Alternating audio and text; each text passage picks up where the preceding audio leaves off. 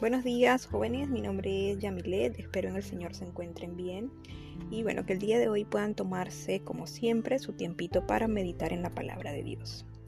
La lectura de hoy corresponde a 2 de Samuel capítulo 14 y si vienes siguiendo esta historia recordarás en el capítulo anterior que Absalón, hijo de David, había huido a Jesús después de mm, eh, matar a su hermano Amón eh, por haber violado a su hermana Tamar.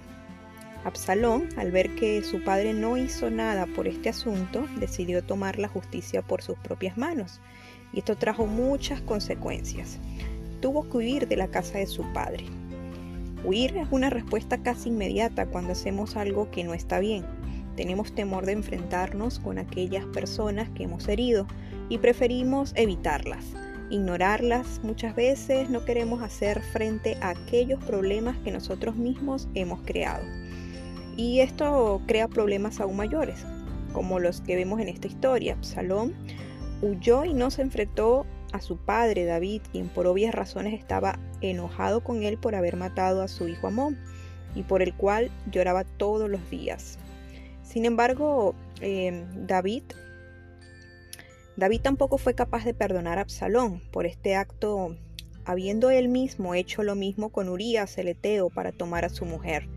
A través del profeta Natán se le hizo saber a David que Dios le había perdonado. Sin embargo, habría consecuencias graves que él tendría que asumir, como los muchos problemas que estaba viviendo dentro de su propia casa con sus hijos. Y es que sí, Dios es fiel y justo para perdonarnos y limpiarnos de toda maldad si de corazón nos arrepentimos, pero tendremos que asumir las consecuencias de nuestro pecado. Y lo que Dios espera es que así como Él nos ha perdonado, seamos nosotros también capaces de perdonar a los demás.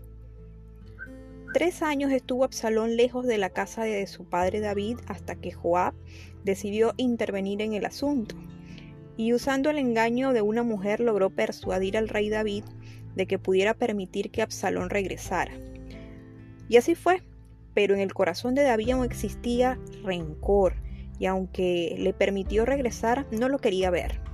Dos años más estuvo Absalón viviendo cerca de su padre, pero sin poder verlo, y esto fue aún más doloroso para él, siendo este seguramente el momento donde más resentimiento Absalón acumuló en su corazón contra su padre.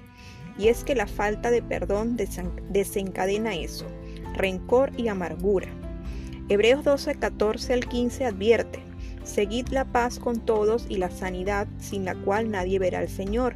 Mirad bien, no sea que alguno deje de alcanzar la gracia de Dios, que brotando alguna raíz de amargura os estorbe y por ella muchos sean contaminados. Asimismo, 2 Corintios 2 del 5 al 11 advierte que la falta de perdón puede ser una apertura para que Satanás nos haga desviar. Finalmente, después que Absalón por medio de Joab envió mensaje al rey sobre su descontento por la situación en la que se encontraba, el rey accedió a verlo, y no solo eso, sino que le besó, lo que muestra un acto de aparente reconciliación. Hasta acá parece que la historia tuviera un final feliz, pero lamentablemente esta reconciliación llegó tarde, cuando en el corazón de Absalón ya se había contaminado, llenado de amargura y rencor, hasta el punto en que más adelante en los próximos capítulos veremos cómo Absalón se revela contra su padre queriendo arrebatarle el reino. No permitamos, jóvenes, que la falta de perdón acumule resentimientos en nuestros corazones. Si Dios es bueno y justo para perdonarnos y limpiarnos de toda maldad, nosotros debemos ser buenos perdonadores también. Y si la falta la hemos hecho nosotros mismos, aprendamos a enfrentar nuestros errores a tiempo. Que Dios les continúe bendiciendo en este día.